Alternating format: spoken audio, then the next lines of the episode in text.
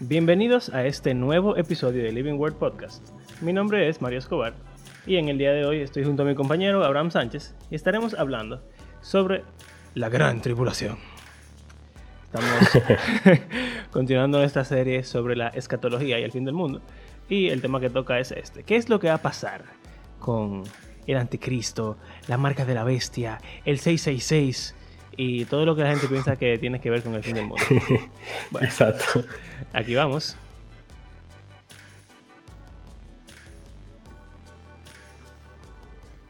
Y los cuatro jinetes. Y las estrellas que caen del cielo. Y la luna que se pone de sangre. Eh, la estrella que se llama Ajenjo. y, y, Armagedón. Sí. Y Og y Magog. Gog. ¿Qué, qué Og ni Gog. Gog. Gog. Es Gog. Este tipo no sabe Biblia. ¿Sabes que Cuando yo era chiquito yo no leía Apocalipsis. ¿Tú no lo leías? Digo, todavía, yo no lo leo mucho. No lo he leído tantas veces, pero yo no lo leía. Como que me daba como miedo. En verdad, la primera vez que yo leí Apocalipsis, me dio era un pesadilla varios días. Pero ya lo he leído varias veces y ahora me gusta. Es heavy. Sobre todo que tú comienzas a leer Apocalipsis como que, ok, como que así de chiquito, como que, ok, vamos, lo voy a leer. Entonces tú comienzas a leer y no, no aparece nada raro, o sea, son cartas a varias iglesias y tú como que, ¿y entonces? Sí, el principio es súper chulo. tú lo lees y tú como que, oh, wow, qué, chulería. y después, ah, todo el mundo en el trono, y que sé yo cuánto, oh, el cielo entero, todo el mundazo adorando, güey. Y después comienzan a abrir sellos. Los sellos, los libros y las cosas, y los 140, y la bestia, y la, la mujer, y el dragón, y la ramera. la gran Babilonia. Jinete. En verdad es interesante que. Otra bestia. Como que toda esa cosa. En verdad, la gente tiene una idea vaga de que eso tenga apocalipsis. Pero. La gente no, no lo lee. O sea, la gente no sabe realmente qué es lo que hay en Apocalipsis, pero tiene una idea de que tiene que ver con el fin del mundo, con destrucción y con cosas malas. Pero no sé, como que.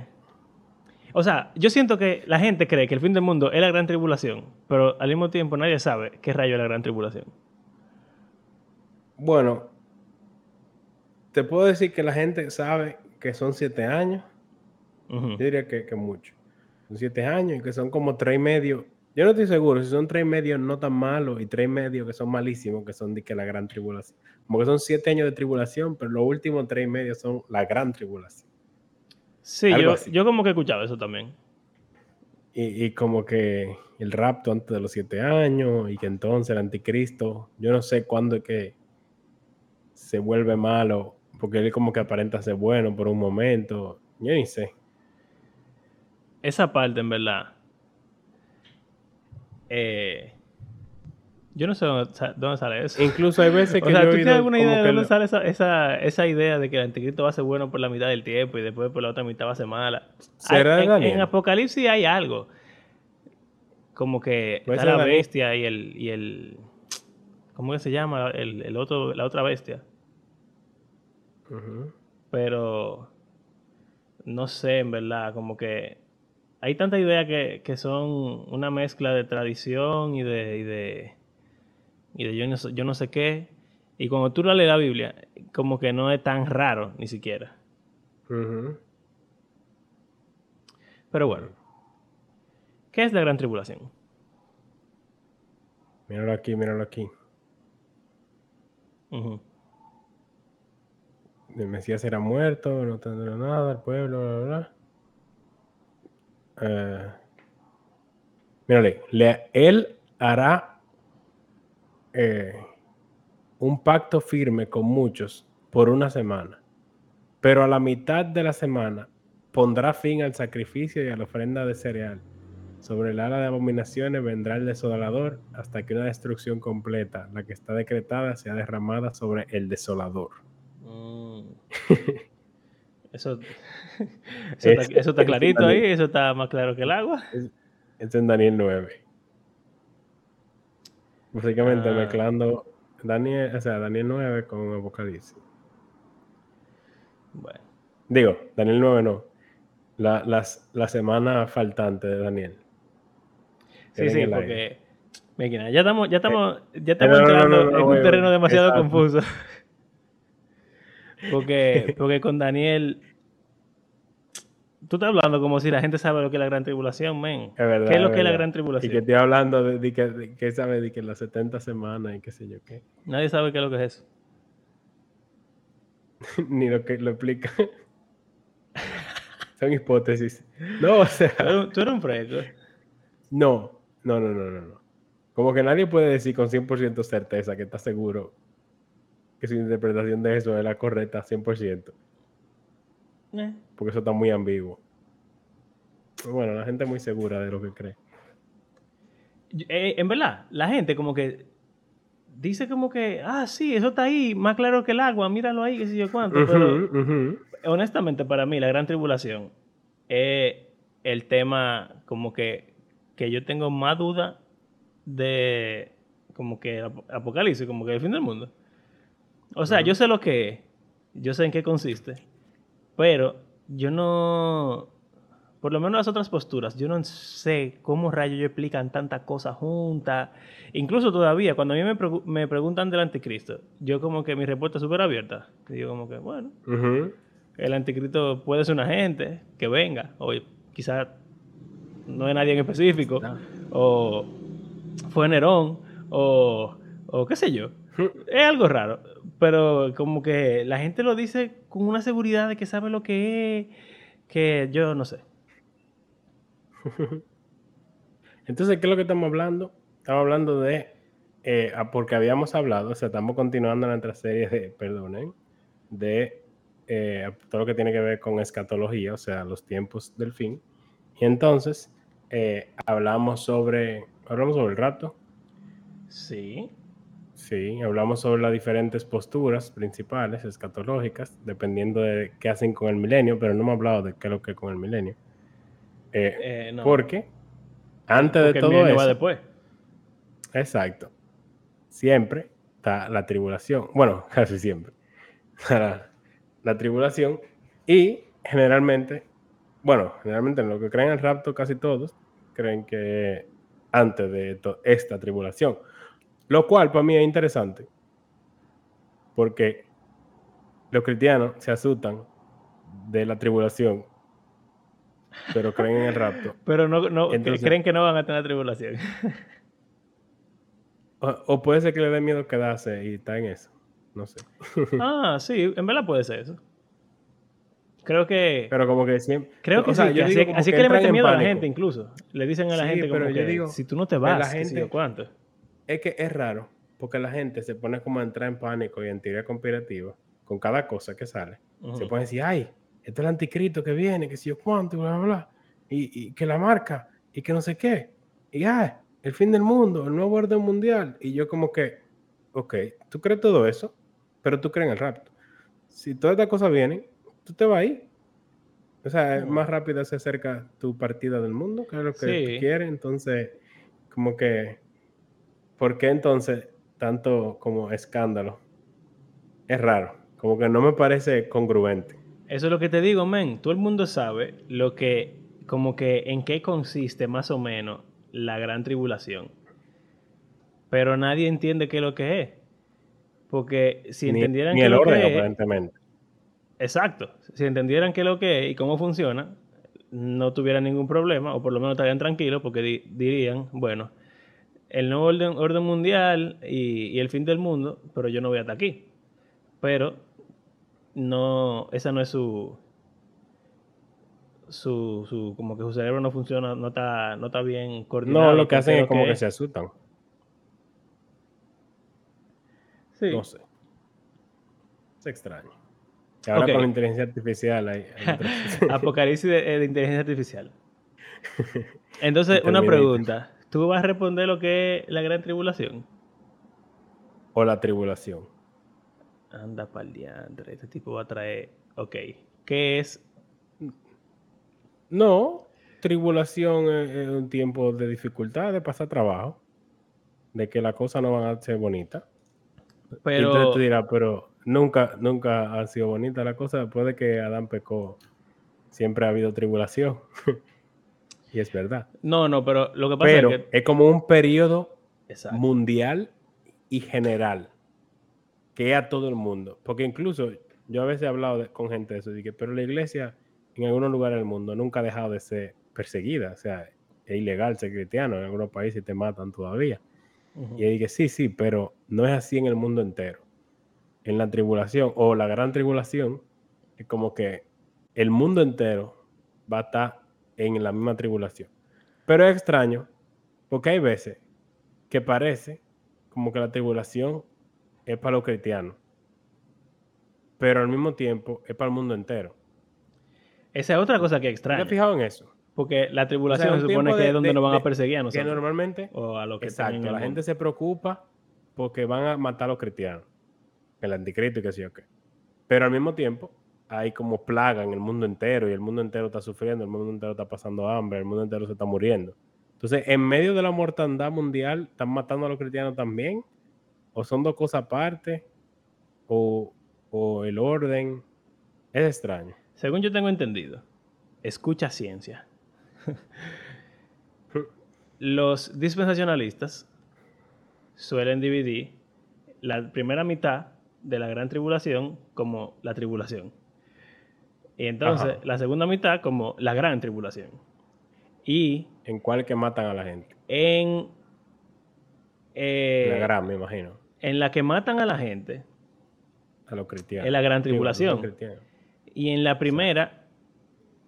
El en- mundo entero. Que, Pero es complicado porque entonces, en la primera mitad, el anticristo está gobernando en el mundo un reino de paz y de, y de todo bien. ajá. Y entonces, en la segunda mitad, que es la gran tribulación, es que se desenmascara y empieza a matar cristianos.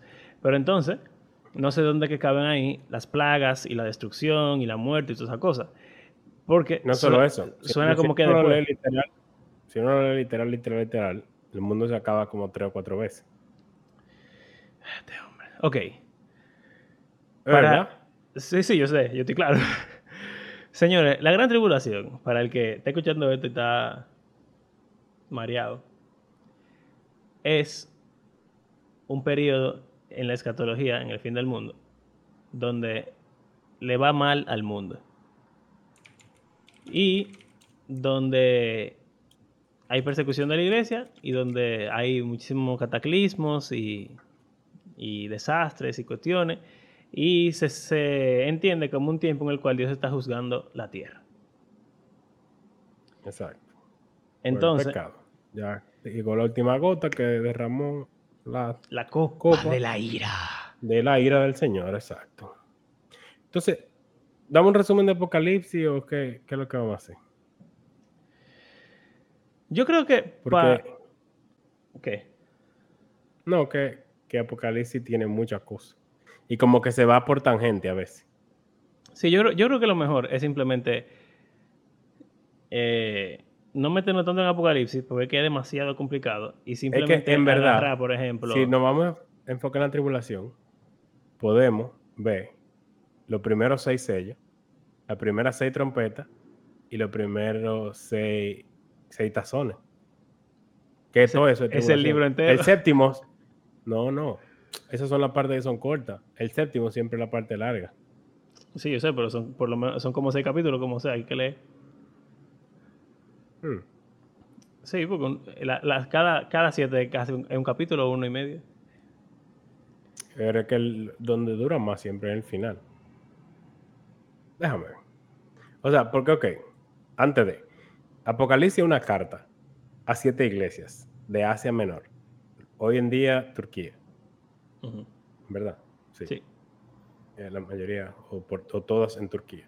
Entonces, eh, se- básicamente, Juan, que se asume que es el discípulo, pero realmente no hay nada que lo diga con, con cierto...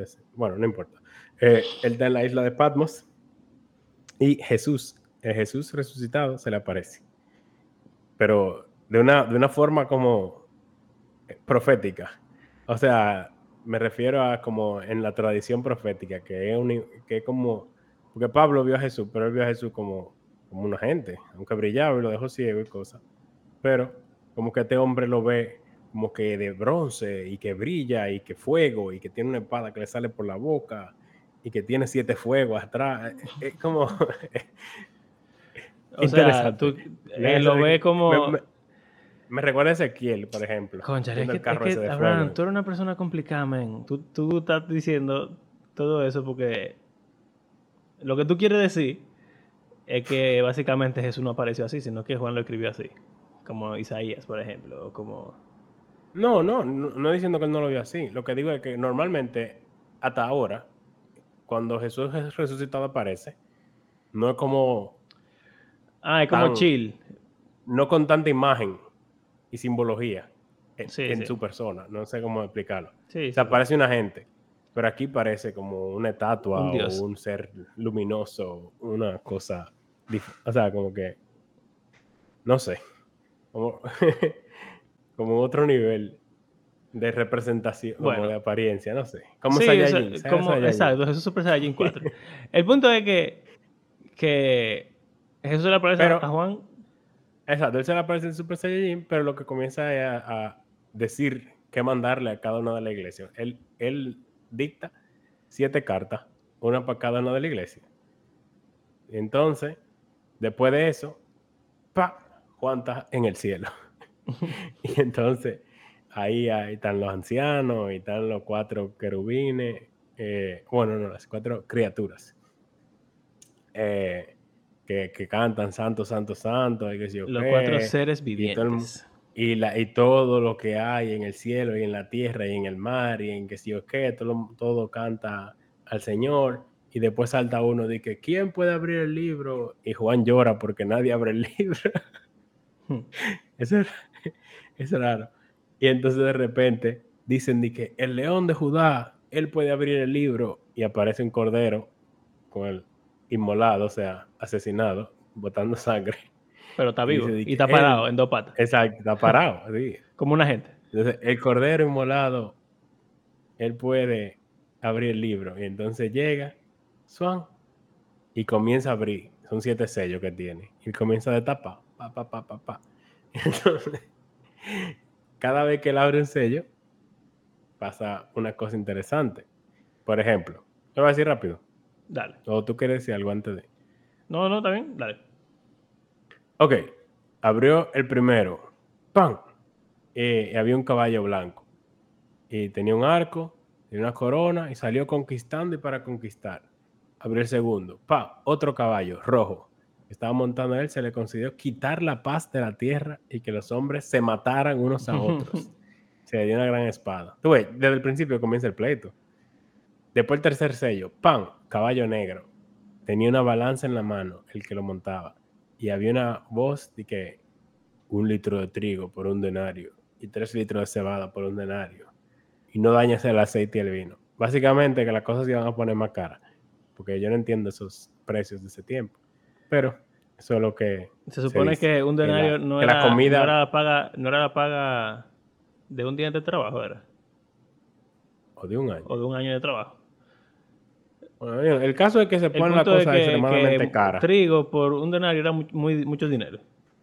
Exacto. Eh, cualquier parecido con la realidad. Entonces, cuando abrió el cuarto, hay gente que dice que ya te abrieron cuatro sellos, que sí, es que Oye, ah, pero ahora mismo. Yo he oído gente así como que ya se abrió tres sellos porque la cosa está insostenible, demasiado cuarto. Que Bueno. Bueno, yo voy a dejar mi juicio. El cuarto mi, juicio yo lo voy a dejar para el final del, episodio. Que si nos están escuchando, lo, espérate, si nos están escuchando nuestro, nuestro oyente jóvenes que se quejaron porque no llegamos a una conclusión en el último episodio, voy a dar mi conclusión en este episodio. ok. Entonces, el cuarto sello, oye, el que estaba montado en el caballo amarillento se llamaba muerte.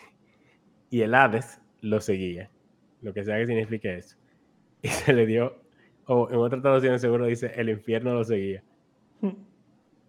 Se le dio autoridad sobre la cuarta parte de la tierra para matar con espada, con hambre, con pestilencia y con las fieras de la tierra. O sea, los animales se ponen salvajes y matan gente enfermedades y con guerra se muere una cuarta parte de la población mundial.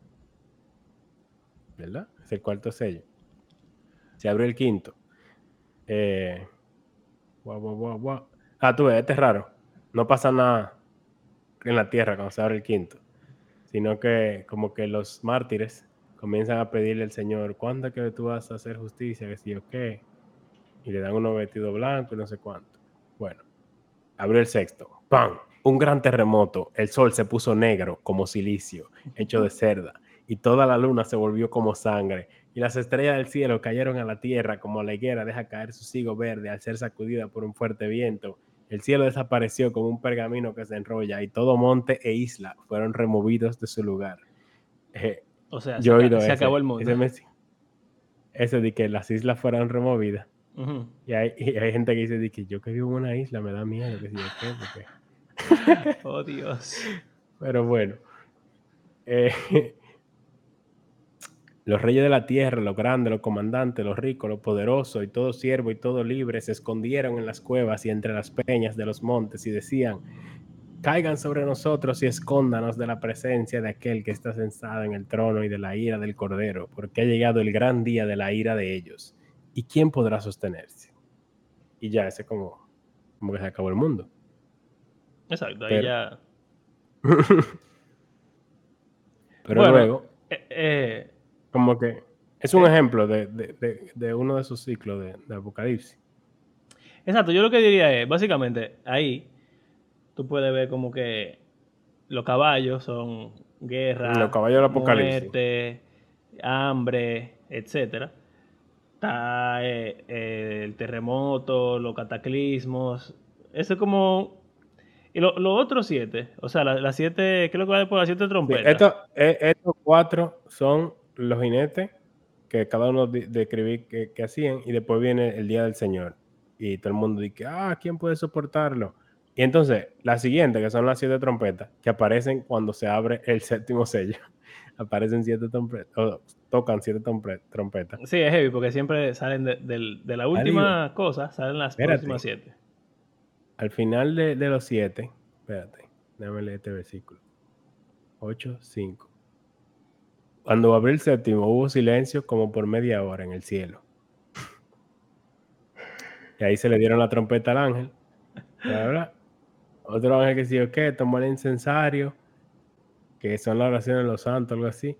Y de la mano del ángel subió ante Dios el humo del incienso con las oraciones. Y el ángel tomó el incensario, lo llenó con el fuego del altar y lo arrojó a la tierra. Y hubo ruidos, relámpagos y un terremoto. Entonces ahí Y ahí comenzaron a la trompeta.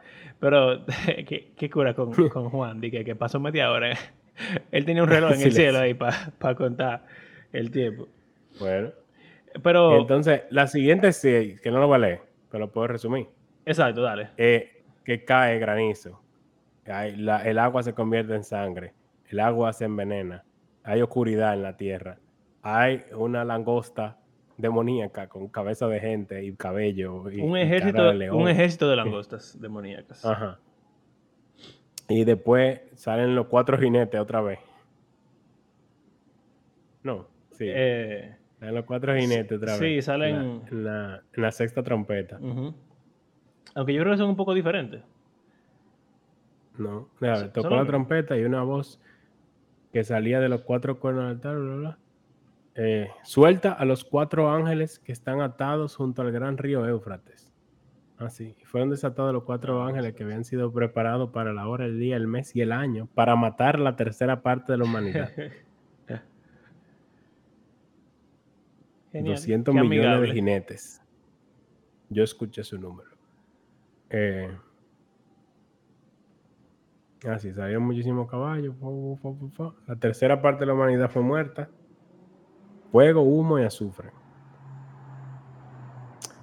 Básicamente, Eh, eso es, o sea, son siete eventos que tú pudieras imaginártelo en cualquier forma como representando el fin del mundo. pero mira que heavy dice di que los que sobrevivieron no se sea, arrepintieron de las obras de sus manos, ni dejaron de adorar a los demonios y a los ídolos de oro, plata, bronce, piedra, madera, que no pueden ver, ni oír, ni andar. Tampoco se arrepintieron de sus homicidios, ni de sus hechicerías, ni de su inmoralidad, ni de sus robos.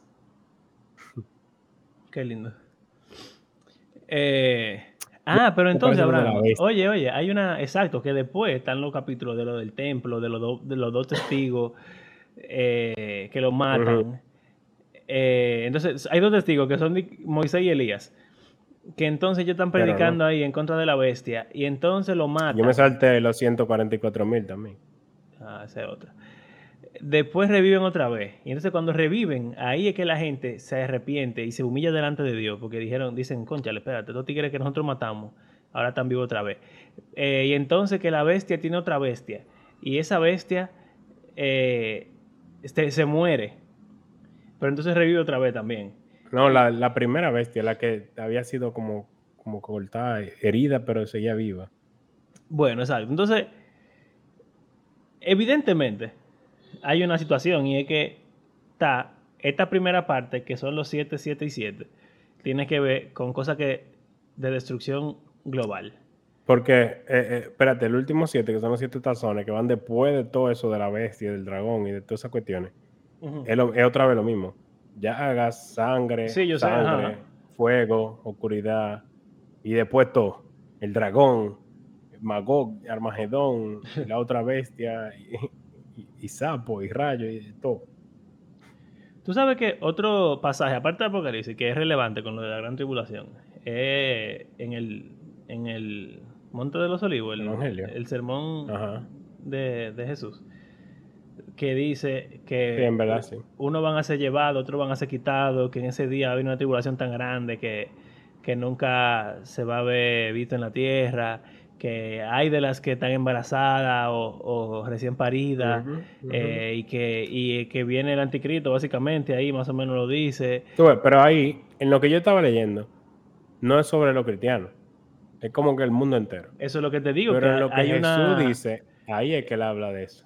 Exacto, pero es que es, es raro porque es algo global, pero también es algo Ah, ahí es que está con la iglesia. la palabrita.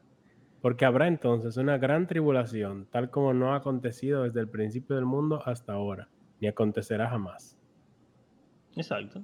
Eso es Jesús que lo dice en Mateo 24, por ejemplo.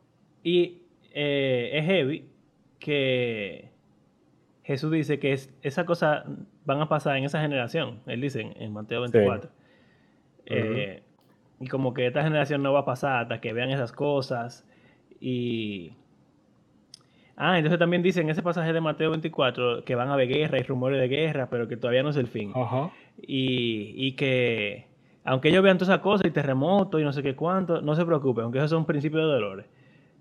Que el fin va a ser muy evidente. Di- Dice como que, así como el rayo se ve, un, un relámpago de un extremo del cielo al otro, Así como el relámpago sale del oriente y resplandece hasta el occidente, así será la venida del Hijo del Hombre. exacto, como que... Donde esté el cadáver, allí se juntarán los buitres. Esas imágenes de Jesús eran tan Sí. geniales. Y entonces ahí Jesús le está diciendo como que aunque venga la gran tribulación, no se preocupen porque ese todavía no es el fin. Sino que eso Y él como el- después de- el pero él dice, pero inmediatamente después de la tribulación de esos días, el sol se oscurecerá, la luna no dará su luz, las estrellas caerán del cielo, las potencias de los cielos serán sacudidas. Entonces aparecerá en el cielo la señal del Hijo del Hombre, y toda la tribu de la tierra harán duelo y verán al Hijo del Hombre que viene sobre las nubes del cielo con poder y gran gloria. Y él enviará a sus ángeles con una gran trompeta y reunirá a sus escogidos de los cuatro vientos, desde un extremo de los cielos hasta el otro. Pero tú ves, ya eso es después de la tribulación. Pero es heavy, sigue leyendo. Pero eso parece el rapto. Eh, sí, sí, pero sigue leyendo porque después como que se devuelve para atrás otra vez. No, él dice, aprendan de la higuera esta parábola. Cuando su rama ya se pone tierna, bla, bla, el verano está cerca. Cuando vean todas estas cosas, sepan que Él está cerca, a las puertas. No pasará esta generación hasta que todo esto suceda. El cielo y la tierra pasarán, pero mi palabra no. Pero, de aquel día y hora, nadie sabe. Ni Ah, bueno, siquiera ángeles del una- cielo, ni el Hijo, sino el Padre. Puede que sea en Lucas o en Marcos. Eh. Bueno, está bien. El punto es que yo siento que es muy importante eso, ese pasaje. El de Lucas también. Cuando habla del diluvio y Noé y qué sé yo. Ajá. que uno van a ser llevados, otros van a ser quitados y que le Mm. iban a, va a ser como en los días de Noé, que estaban Ah, bebiendo y casándose y no sé qué cuánto. Entonces estarán dos en el campo, uno será llevado, otro será dejado. Dos mujeres estarán moliendo, una será dejada, una llevada. Sí, ok. Eh, si el dueño de la casa hubiese sabido a qué hora de la noche iba a venir el ladrón, hubiera estado alerta y no hubiera permitido que entrara en su casa. Estén preparados. Que a la hora que no piensan, vendrá. Es otra cosa que da ansiedad a la gente. Que, ah, Sí. si el Jesús viene ahora. Y me encuentra, encuentra así, así. sin corbata. Mira. Eh, bueno. Habiendo dado una súper desorganizada, un recuento súper desorganizado de lo que es la gran tribulación, que esperamos que... Pero quede ahora hare- como- haremos otro episodio sobre la bestia. Yo no sé. Sería man. interesante. Sería interesante, en verdad. Pero es que para mí ese tema es tan raro, viejo. O sea, de verdad, e- esos son los temas que yo, bueno, no, ese tema es uno de los pocos temas que yo digo como que yo no lo entiendo. No, no la bestia, porque la bestia yo, que Sí, quiero la que bestia. lleguemos allá, que- son los, la tipo la- las tres interpretaciones sobre, sobre esos pasajes. Ajá. Pero en Tesalonicense, por ejemplo, hay un pasaje que habla de que del hombre de pecado y no sé qué El, cuánto. el segundo Tesalonicenses 2. Ajá. Siempre me confundo muchísimo. Entonces, Porque yo- Pablo nunca habla de eso. No, eso ahí es rarísimo, man. Entonces, como que, honestamente, yo, mi postura es súper abierta en ese, en ese tema porque es que yo no lo he entendido bien. Y cuando leo lo que la gente dice, me siento como que, mm, no sé, no me convence nada. Y, y yo lo que sé que voy para el cielo. El amor de las mujeres no estará en él. Va a ser pájaro. Digo, Es en Daniel. homosexuales. Mira, oye, vamos a movernos. Eh, el punto es. Hay que- tres. eh, Todos estos pasajes que estamos leyendo. Y por la forma en la que lo estamos hablando, ustedes pudiesen pensar que no pensamos que son 100% literal. Y Eh, tendrías razón. Y, exacto, estaría en lo correcto. Pero, ¿cómo se interpretan estos pasajes? Hay tres principales formas. Dale, Mario. Oh. ¿Y ese tigueraje? Tú- yo he hablado mucho. Está bien. Ok. La, la ¿Alguna forma en la que se interpretan esto tiene que ver con el momento en el que ocurre la profecía. Exacto. Entonces hay tres. La primera, que es la más común, eh, se llama futurista, que básicamente entiende que todas estas profecías se van a cumplir en el futuro. O quizá no todas, pero la gran mayoría. También, como ha pasado en otros episodios anteriores, esto es como un espectro. O sea, Claro. hay veces, hay gente que cree que la mayoría es futurista, pero hay algunas cosas que no pasaron en el futuro, sino que ya pasaron. Eh, pero bueno, en el extremo full extremo del futurista, todo, absolutamente todo, va a pasar en el futuro. Por ejemplo, eso que dice Todo de lo que, que dijo Jesús, todo lo de Daniel, todo lo de todo, todo, exacto. todo, todos los profetas que, que, que tú no has visto un cumplimiento tal cual. Todo Exacto. Que de ahí, bueno, Abraham mencionó más o menos lo de las 70 semanas de Daniel y no sé qué, que es un tema sumamente complicado también, pero en Daniel, creo que en 7 al 9 por ahí. Dan- el Eh, 9 que habla de la semana. en el, en el 9 s- hay como una línea de tiempo más o menos de también más o menos el fin del mundo, algo que se entiende como eso, y se habla de que, de que hay semanas, y entonces hay una 70 semana, que es como la última semana, entonces los futuristas, como ven que lo que Daniel dice no se ha cumplido, entonces es dicen, como "Ah, que en la penúltima semana está la muerte y resurrección de Jesús. Pero justo después de esa va la semana donde es el fin del mundo. Entonces dicen, Jesús murió y resucitó, pero todavía no es el fin del mundo. Así que esa semana se queda en hold Exacto. hasta el fin del mundo. Exacto, entonces, por eso mismo, o sea, ¿verdad? Eh, esa es la idea. Eh, tiene que ser en el futuro porque yo no he visto todavía que se haya cumplido y como la Biblia es verdad, pues entonces se va a cumplir después. Semanas son, semanas son siete años, aparentemente. Sí, semanas es un periodo de siete que por lo regular se interpreta como siete años en, En Daniel 9. en Daniel 9 y también creo que en Apocalipsis hay algo de semana Yo creo que no. o de tiempos, no Habla tiempos, de- Dice exacto, sí, sí. eh, tiempo, un tiempo, Tiempo, medio tiempos tiempo. y medio tiempo. Ay, Ay, Dios mío, la Biblia. Bueno, eh, entonces el futurista dice, por ejemplo, eso de que uno será quitado y uno será dejado, es el rapto, no ha pasado todavía. Eso de que va a haber una tribulación como nunca antes ha Pero pasado. es heavy porque eso del de uno será quitado y uno dejado dice que después de la tribulación. Pero Está bien, pero por favor, tú, por favor, no, no te compliques. Ya, tú- todos sabemos que tú crees que el rapto no es así. Disculpe, disculpe. Entonces ya. Escuchen nuestros episodios sobre el rapto. Eh, eh, o por ejemplo, que el templo, ah, ese heavy, que hay un- templo, va a que sé yo reconstruir. cuánto. Eso es y por. restaurar los sacrificios. Por Daniel también y Ezequiel. Exacto, por Ezequiel, eh, porque hay un, un plano de un templo nuevo en Ezequiel. Entonces, ah, Sí. no han reconstruido el templo, así Pero que que Daniel dice que se restaura el sacrificio y después se cancela. Exacto, entonces no se puede haber, haber sacrificio sin un templo y sin un, un linaje sacerdotal. Entonces también esa es otra cosa que estamos esperando que se cumpla, que haya un tercer templo y que vuelvan a instaurar el sacerdocio arónico, para que entonces pueda haber otra Por vez eso- un sistema de sacrificio. Por eso, después de la Segunda Guerra Mundial, el Israel vuelve a ser una nación otra vez. Aumentó la popularidad de estas posturas por, por muchísimo. Futuristas. Sí, exacto. Exacto. Porque dicen, La wow, gente está comenzó, pasando. "Oh, Israel volvió. El templo va a volver entonces. Eh, Pero, mira, no. Nada, na- nada del templo por todos estos años, pero como que yo hasta oí, di que no, porque una vez, wow, di que porque la raza de oveja que se usaba en los sacrificios Ay, del templo, un nombre rarísimo ahí. Yo escuché algo así, ¿Y de verdad. de que hay alguien que ha preservado esa raza y como que la están eh, como propagando para prepararse para cuando el Hacer templo. sacrificios. Algo raro, yo ni me acuerdo de ese random fact. ¿Qué fue? ¿Por qué fue que se dijo? Pero como que no se me olvidó. Bueno, otra de las cosas que son interpretadas futuristamente, o sea, todas, pero otro ejemplo es lo del anticristo, que se entiende como, o la bestia, se entiende como un personaje Ujú. en el futuro, que no ha existido todavía, sino que va a existir. Y va a hacer todas esas cosas, y va a perseguir a la iglesia, y no sé qué, no sé cuánto.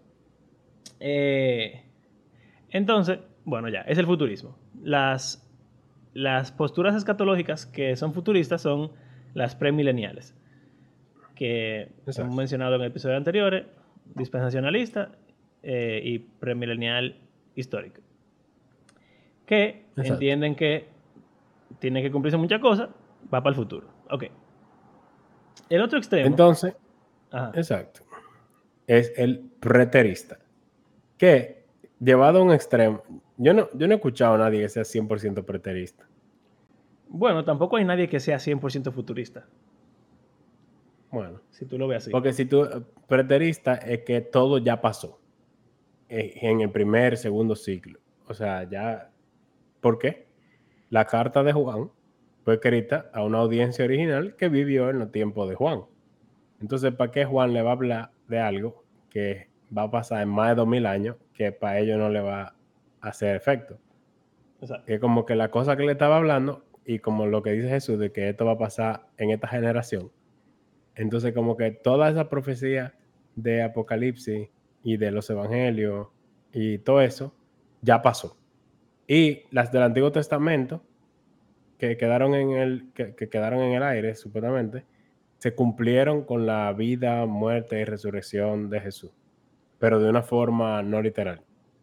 También ¿Verdad? el, el, el preterista se pone complicado porque en ese pasaje de, del sermón en el Monte de los Olivos, Jesús habla de que el Hijo del Hombre vuelve y la señal del Hijo del Hombre y no sé qué. Y los preteristas Pero interpretan dicen que eso eso ya pasó en un sentido. como que ya pasó, exacto.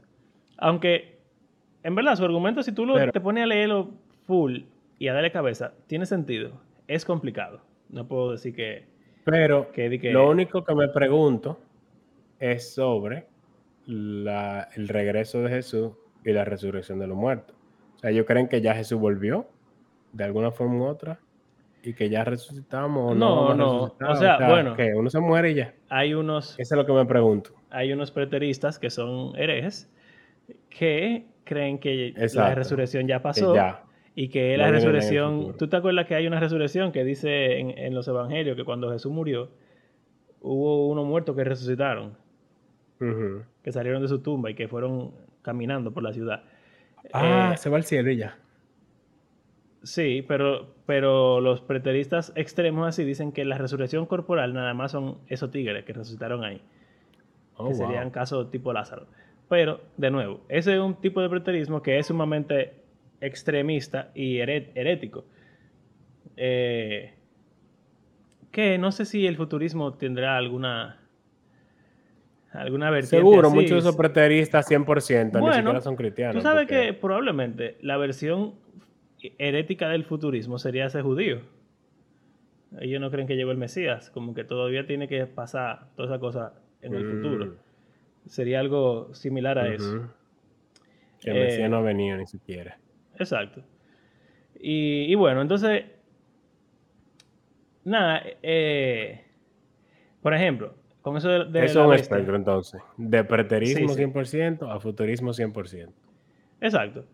Eh, siguiendo ese ejemplo de lo de la bestia y el anticristo, los preteristas entienden que el anticristo fue eh, el César Nerón Nerón. y que ya no hay otro anticristo, sino que ya se acabó ahí. Eh, esa era la bestia y de hecho sus argumentos son bastante buenos, yo debo decir. Sí. Eh, Súper Y sólidos. más con lo de, ¿sabes lo del 666? Ajá, el exacto, por eso 616. digo. Eh. Sí, eso. Eso es. Lo pueden buscar, señores. 666 Nerón César. Y 616 Nerón César. Es algo, es algo interesante. Bueno, entonces. Eh, la persecución, el terremoto, todas esas cosas pasaron en el pasado. Ah, también ese lenguaje de que. La caída del templo. Sí, claro. Eh, ese, pero Yo diría ese- que es el- algo importante en el preterismo. Que casi todo tiene que ver con la destrucción de Jerusalén y del templo, eh, la expansión de los judíos en las naciones y el hecho de la persecución de, de los cristianos. Exacto, se- y se es Nerón y eso. exacto. Eh, y ese es el, eso, que iba, eso es lo que yo iba ahí, que dice como que de, eh, ahí que se va a oscurecer el sol, la luna, las estrellas y no sé qué, y van a caer. Es un lenguaje apocalíptico y los preteristas creen que ya pasó. Y No, o sea, ya pasó en Babilonia. Exactamente, eso es lo que, que su argumento de que ya pasó es muy bueno también porque en el, en el Antiguo Testamento hay varios, eh, varias profecías donde eso es el mismo lenguaje, hablando de eventos que pasaron hace miles de años, como la caída de Babilonia, la caída de... O sea, de literalmente, Asiria. cuando, cuando se habla de la caída de Babilonia, dice que el sol se iba a oscurecer y que iban a caer estrellas y que la luna se iba a poner roja. Todo, lo mismo, o sea, casi lo mismo que, que leímos. Pasó, supuestamente, según la profecía, iba a pasar cuando iba a caer Babilonia. Pero Babilonia cayó y no se apagó el sol ni la luna se puso roja. Entonces, hay, el preterista dirá, bueno, eso obviamente es un lenguaje apocalíptico, no es que eso iba a pasar tal cual, sino que es un evento de gran magnitud e importancia. No, no significa que no sea un evento importante, o sea, la caída de Babilonia es algo grande y que pasó, pero no es literal 100% la forma en la que se describe. Sí, y... O sea, básicamente el punto de, esa postura es que ese lenguaje es un lenguaje profético, no me gusta decir metafórico, pero imaginativo. Y entonces no es que realmente... Analógico. Analógico, una buena O palabra. imagen, e imagen, imagen, Imagina, por eso dije imaginativo, que esa era como que la palabra que más se me... Mm, No de imaginación, sino de imágenes. Pero bueno, el punto es que, que no tiene que ver específicamente con que se va a acabar el mundo de forma literal, sino que es un lenguaje del fin del mundo, para hablar del fin de una era, de una nación, de un reino, o simplemente un, evento crítico. es un género literario apocalíptico de esos tiempos. Exacto. que se usa, o sea, un apocalipsis de Abraham, un apocalipsis de, de, de Enoch o de Moisés, o yo no sé. Está el de Jesús, o sea, está Apocalipsis, y está en los profetas, ese Exacto. lenguaje. Entonces, Y dicen como que, bueno, eso era parte de como, así como nosotros tenemos eh, texto en prosa o en poema, ellos tienen también una forma de escribir que es el género apocalíptico. Exacto. Entonces, bueno, esos son los preteristas, ¿verdad? Pretérito como el pretérito perfecto, pasado. Pasado. Futuristas, futuro. Y entonces hay un punto intermedio, que realmente no es tan intermedio. Ah, bueno, antes de eso. Preterista los parcial. que- No, no. Los que... Los Se preteristas adhieren. son por lo regular postmilenialistas. Que es una postura que no me he explicado tanto, aunque ese día también le explicamos en ese episodio, un poquito, pero decidimos. El punto de esta serie ha sido como explicar cada cosa por separado para después hacer un episodio final como más. Mejor. Pero bueno, el punto Ujú. es que de las cuatro posturas, premilenial dispensacional, premilenial histórico, postmilenial y amilenial, los futuristas por lo regular son los dispensacionalistas o los eh, premilenial históricos. Premilenial histórico. Y los preteristas suelen ser eh, postmileniales. Postmilenial. o, O amilenial. Pero la tercera forma de interpretar esto es muy característica de los amileniales. Y postmilenial, yo diría también. O sea, sí, pero como que si, si fuéramos a coger una para cada Bueno, uno, los postmileniales son Sí. más preteristas y los mileniales son más de esta otra postura. Y esta postura Que no está en el espectro. Exacto, es el punto. Eh, y a millennial tampoco, el, el nombre, como que premilenial, postmilenial, eso es como un espectro, Ah, pero a está como en otra, en otra esfera. Y tiene que ver, se llama idealismo. Idealismo. Abraham, ¿qué es el idealismo? Bueno, básicamente tiene que ver con eso que hablábamos de que el lenguaje apocalíptico no es 100% literal en la forma en la que explica las cosas. Entonces, básicamente, no solo se lleva a que es un lenguaje especial y que no es tal cual, sino que no se trata tanto de cuándo, sino de cuál es el mensaje que se quiere transmitir a través de ese lenguaje apocalíptico, o sea, y su contenido. O sea, lo que Juan, el objetivo principal de Juan con Apocalipsis, debería saberlo la gente, es darle esperanza a esas a esos cristianos de esas iglesias de Asia Menor que estaban atravesando persecución en ese momento. Pero, vamos a decir eso como de una forma preterista, pero el libro de Apocalipsis es útil para nosotros también hoy. ¿Por qué?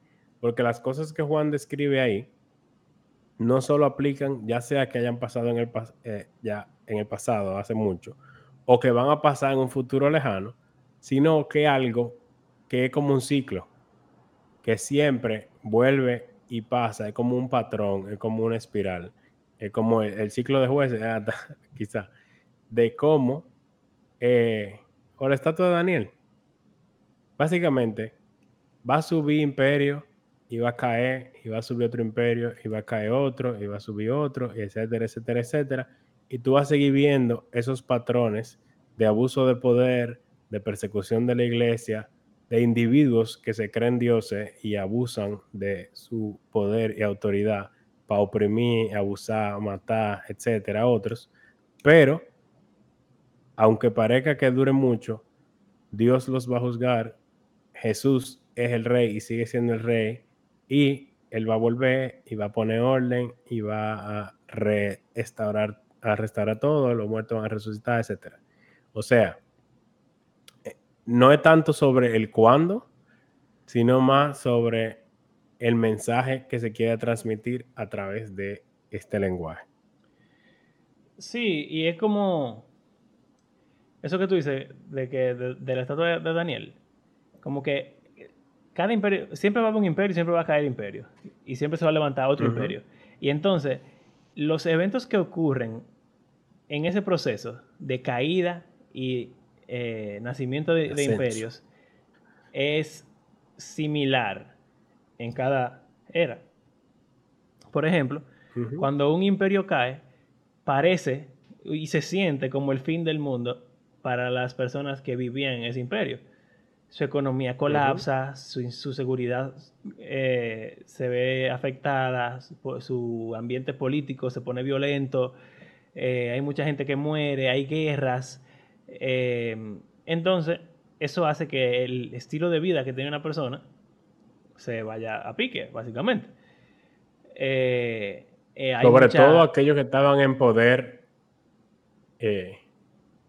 y tenían dinero. Exacto, sí. Sí, porque los pobres se quedan pobres ya. Eh, hay mucha inmigración también, o bueno, emigración a otros lugares, que sería como el exilio, básicamente. Entonces, como que en el idealismo, lo que se entiende es que tú puedes ver patrones que, como que el patrón es más importante que el evento en sí. Entonces, no es tan importante si Nerón era el anticristo preterista o si va a haber un anticristo final en, qué sé yo, en el fin del mundo, sino que siempre, en toda la historia, hay personas que están en poder que se comportan como el diablo, básicamente. Y que, Animales, como diría Daniel. Exacto, como bestias. Y persiguen a su pueblo, pero también quieren buscar el favor de todo el mundo. Y tú sabes, como que esa situación se repite y se repite, entonces esa persona pudiera ser como la bestia. Entonces la bestia no es una sola persona, sino que pueden ser varios. Y es interesante porque eso no quita ni que el preterismo sea verdad, ni que el futurismo pueda ser verdad. Porque tanto Nerón... Porque ya han habido bestias, siguen habiendo bestias y habrá bestias. Exacto. Pasa lo mismo con, con los cataclismos. Pasaron cataclismos antes, pasan cataclismos ahora y pasarán cataclismos después. Y simplemente es el ritmo de la vida. hubo persecución antes, hay persecución ahora, habrá persecución después.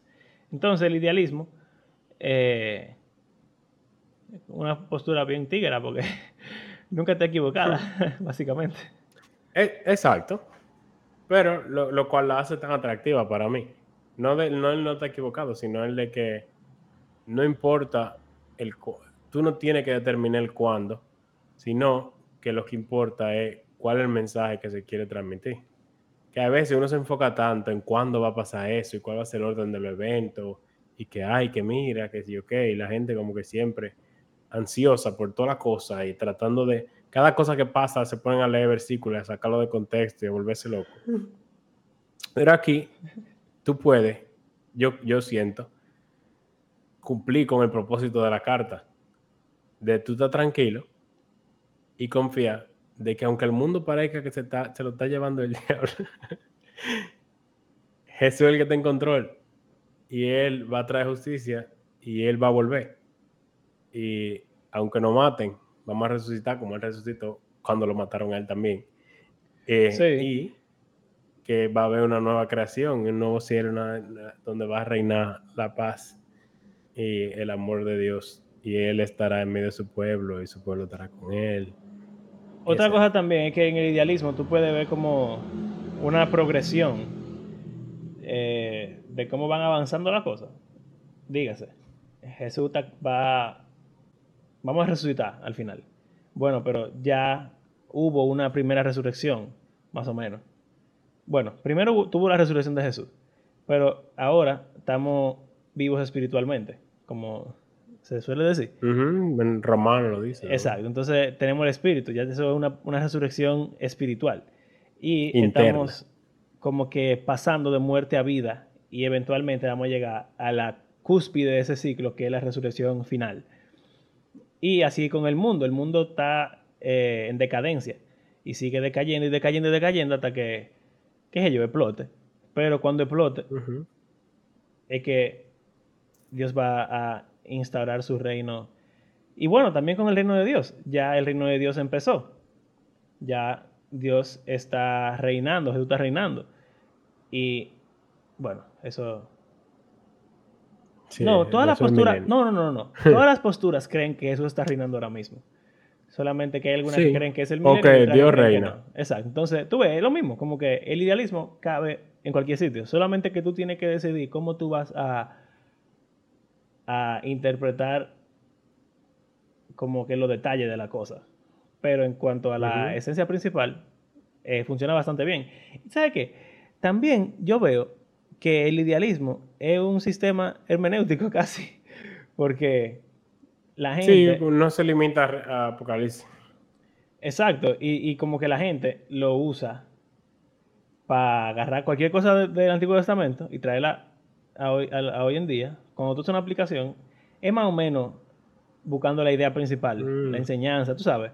Y cuando tú hablas de algo que no ha pasado todavía y tú buscas una enseñanza para el día de hoy, también tú estás cogiendo lo del futuro y trayéndolo a, la fecha. Entonces, como que la y por esencia idealista sigue. Por eso que la escatología en un sentido es tan importante. Porque el truce dispensacional es una hermenéutica de la Biblia completa que es muy diferente a la hermenéutica que tiene alguien a milenial, aunque tú puedes decir, bueno, las doctrinas principales es lo mismo, la misma interpretación, pero la Biblia completa, vista como un todo, y hasta libros en individual, tienen enfoque diferente y propósito diferente. Sí. En un sentido. Y la, la, forma en la que tú lees cada versículo, cada pasaje, cada alusión. Sea, si tú lees en los profetas hablando sobre esa era dorada de Jerusalén que iba a venir en un futuro, el, el amilenial dice, ah, eso es la nueva creación. Pero el dispensacional dice, ah, eso es el milenio. Entonces, como que cambia mucha cosa, como de, enfoque o de, prioridad o de importancia, no sé cómo, cómo explicarlo. Sí, es que, o sea, las ideas tienen consecuencias, simplemente. A veces es difícil de uno como determinarlo. Pero, yo lo digo porque normalmente la gente dice como que, bueno, tener diferencias escatológicas no es tan importante. Y yo, yo estoy de acuerdo. Pero cambia, o sea, afecta mucho. Sí. Entiendo yo. Sí, sí. Aunque sea, sobre todo si uno es consistente, 100% con su postura. Que a veces no es así. O sea, tú te adhieres a una postura, pero tú lees la Biblia como si, o sea, como que alguien lee la Biblia como si fuera a milenial, pero cree en el rato pretribulacional y qué sé yo qué. Eh, ya es otra cosa. sí, sí, eh, pero, yo entiendo lo que tú dices. Y es lo que, como más o menos lo que estábamos hablando al principio. ¿Tú crees que en, el, en, el, en, ah, en, la gran tribulación tú no vas a estar porque vas a ser raptado? Pero como sea, le tienes miedo a los eventos que van a ocurrir en la gran tribulación. Entonces, ¿cuál es la, lógica. Exacto. ¿Qué es lo que tú crees? Eh, entonces es como, es como complicado. Eh, pero bueno, creo que es muy evidente que nosotros nos inclinamos más por el idealismo. Sí. Eh, y en verdad yo no sé, yo creo que yo soy más preterista que tú. Quizá. No sé. Eh, lo que pasa es que yo he leído un poco, he escuchado a N.T. Wright hablar sobre su interpretación de alguna de esas cosas, y él es muy preterista. Y... De todo lo de, lo de Jesús, el Monte de los Olivos. Sí. Lo que pasa es, como dije, es como difícil explicarlo pero, y entenderlo, pero como que puede tener sentido. Y yo me, me gusta ser, como tú dices, consistente. Entonces, como yo entiendo que hay muchas cosas que son del pasado, o intento buscar siempre qué otra cosa pudieran seguir siendo del pasado. Em, pero, ¿qué es yo? O sea, realmente yo diría que yo soy idealista, realmente. Y la cosa que yo no estoy claro, pues entonces, bueno, pudieron, probablemente, yo soy idealista y probablemente la mayoría pasaron en el pasado, pero quizá una que otra. Pero no descarto que algunos pasen en el futuro otra vez tampoco. Exacto, exactamente. El asunto. Exactamente. Eh, Pero como que ese no debe ser el énfasis. Sí, y como la gente quiere hablar del anticristo y de una vez como que ponerse a teorizar y a ver y la noticia y que yo qué, que el Papa, la Unión Europea, que la ONU, no sé cuánto. Sí, y yo creo que en cualquier, en cualquier como postura que uno tenga, todo es irrelevante, man si tú, si tú eres premilenial dispensacionalista, tú crees que antes de la gran tribulación te van a raptar. Así que tú no vas a estar aquí para experimentar nada de eso. ¿Qué te importa? Si tú eres premilenial histórico, qué sé yo, tú vas a experimentarlo. Tú vas a eso pase. Pero ni modo. Lo que sea que pase va a pasar. Así que, nada, espera. Si tú eres postmilenial, a ti no te importa en absoluto porque ya pasó. y si eres milenial, pues entonces probablemente pasó, pero sigue pasando. Así que no hay ningún momento específico que tú puedas decir como que, ah, mira, ya, este sí es el orden mundial. Porque quizá este es un orden mundial que después se va a, quitar y va a venir otro orden mundial. Entonces como que... Por favor, o sea, esa gente vivía en el Imperio Romano, que era lo único que ellos conocían, y estaba gobernado por una sola, por una sola persona prácticamente. Literal. O sea, ellos vivían bajo un orden mundial. Literal. Desde su perspectiva. Y ¿sabes qué? Yo creo que ya para cerrar, al final... te dar una conclusión. Eh, sí, eso es como que somos idealistas. O sea que la gran ah, tribulación quizá probablemente fue en el pasado, la mayoría de las cosas. Hay algunas que son del futuro, quizá, pero la mayoría son del pasado. Pero el punto es que seguimos pasando por ahí. Eh, Ah, se me olvidó decir que los millennials creen que la gran tribulación está ocurriendo en el presente. Exacto, está ocurriendo, pero hay como un, como un tipo, dos tipos. Tú eres pesimista, tú crees como que esa tribulación vaya en aumento, aumento, aumento, la hostilidad contra el cristianismo y la iglesia vaya en aumento hasta que Jesús venga. O optimista, ya sería como postmilenial, que cada vez más la gente va a abrazar más el evangelio y la iglesia y se va a convertir la nación. Pero eso es. Exacto. Eh, pero también, en conclusión concluyente, como dice en Mateo 24, al final nadie sabe cuándo es que Jesús va a venir. y yo no creo, ni él mismo, yo no creo que debamos estar intentando eh, predecir la venida del Señor, de que, que basándonos en los eventos que pueden o no ser parte de la gran tribulación. Porque primero, teológicamente hablando, no tiene mucho sentido ni coherencia con la interpretación bíblica ni cualquier postura. Y segundo, al final nadie sabe. Jesús mismo dice que no importa lo que sea que esté pasando, ese no es el, fin.